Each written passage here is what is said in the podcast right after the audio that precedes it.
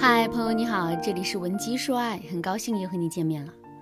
在现实生活中，你有过情绪失控的时刻吗？就是那种只想大喊大叫，只想拍桌子，可就是不想冷静下来的时刻。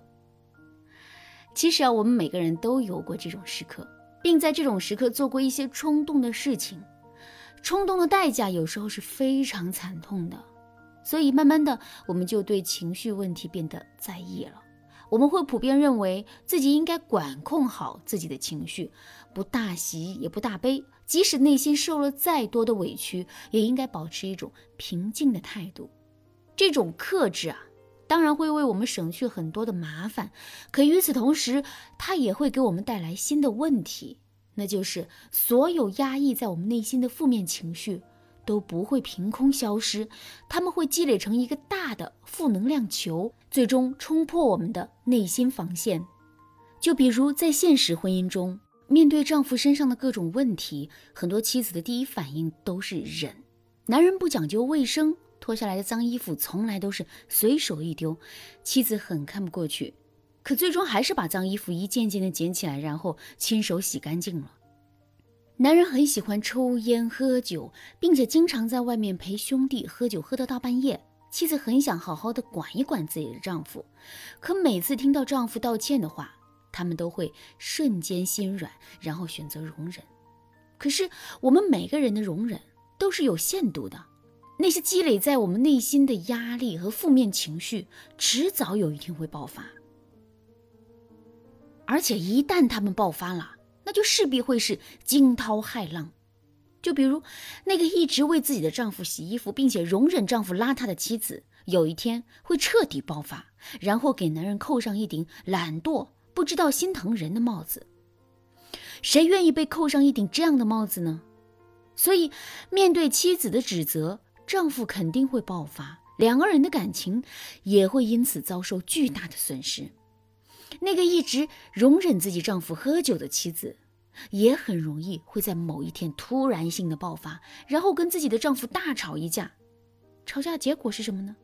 男人会觉得这个女人不可理喻，之前明明都好好的，这一次不知道是发了什么疯。而且吵架是会上瘾的。如果两个人之前从没吵过架，那么当我们要吵架的时候，肯定会在心里好好的掂量掂量的。可如果两个人已经撕破脸皮大吵过一架呢？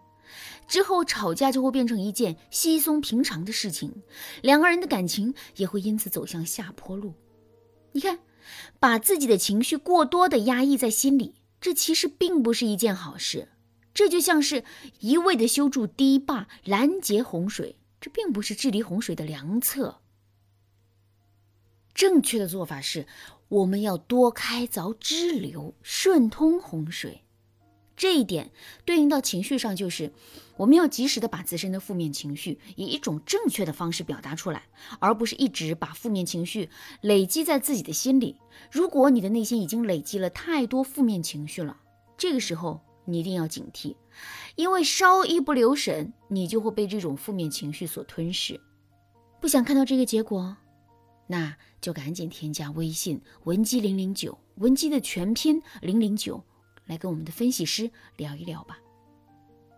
下面我们来说一说如何正确的表达自身的情绪。第一个方法，用第一人称去表达自己。在表达自身的负面情绪的时候啊，我们最怕遇到一种情况，那就是我们的负面情绪。会刺激到男人，并引发一连串不好的连锁反应。比如，我们是因为男人不讲卫生、乱丢袜子而产生的负面情绪，于是呢，我们就对男人说：“你怎么又乱丢袜子了呀？我一进卧室就闻到一股怪味儿。我也不要求你把自己的脏衣服、脏袜子都洗了，只要求你把它们都丢到一个固定的地方。这么一个简单的要求，难道你都做不到吗？”我们说的这段话是对的吗？当然是对的。从道理上来说呢，他没有任何的问题。可是男人听到这些话之后，他的心里肯定会感到不舒服。男人的心里不舒服，他就肯定不会去改变自己，甚至他还会因为这种不舒服跟我们产生对抗。如果真是这样的话，不光原有的问题解决不了，两个人之间还会出现新的问题。可是我们的目的就是发泄自身的负面情绪啊，又要发泄自身的情绪，又要做到不让男人不舒服，这可怎么去操作呀？其实啊，做到这一点也并不难，我们只需要用第一人称去表达自己的情绪就可以了。用第一人称和第二人称去表达自己的情绪，最终的结果会有怎样的不同呢？下面我就要给大家举几个例子对比一下。你真是气死我了！你一点都不关心我，你真是太让我失望了。这三句话都是用第二人称来表达的。读完这三句话之后，我们能感受到的是满满的指责意味。可是，如果我们用第一人称去表达同样的意思的话，最终的结果会完全不同。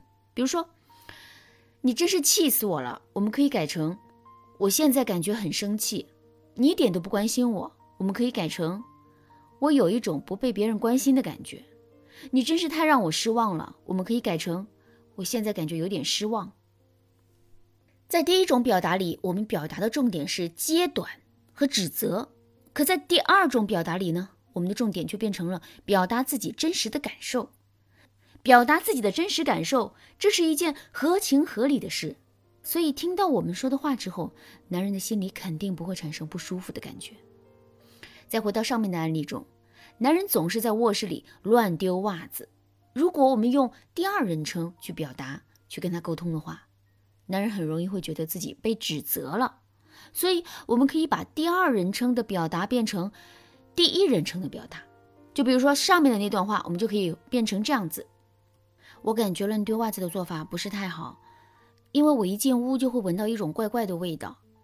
如果你能把脱下来脏衣服、脏袜子都放到一个固定的地方的话，我就能省很多力气了。与此同时，我们还能保持这个家的洁净卫生，这何乐而不为呢？听到这段话之后，男人跟我们抵抗的情绪啊，肯定就弱了。这也就意味着他认识到自身的错误，并努力改变的动力变强了。当然啦，生活是复杂的。如果男人就是吃硬不吃软的那种类型呢，我们还有办法治他吗？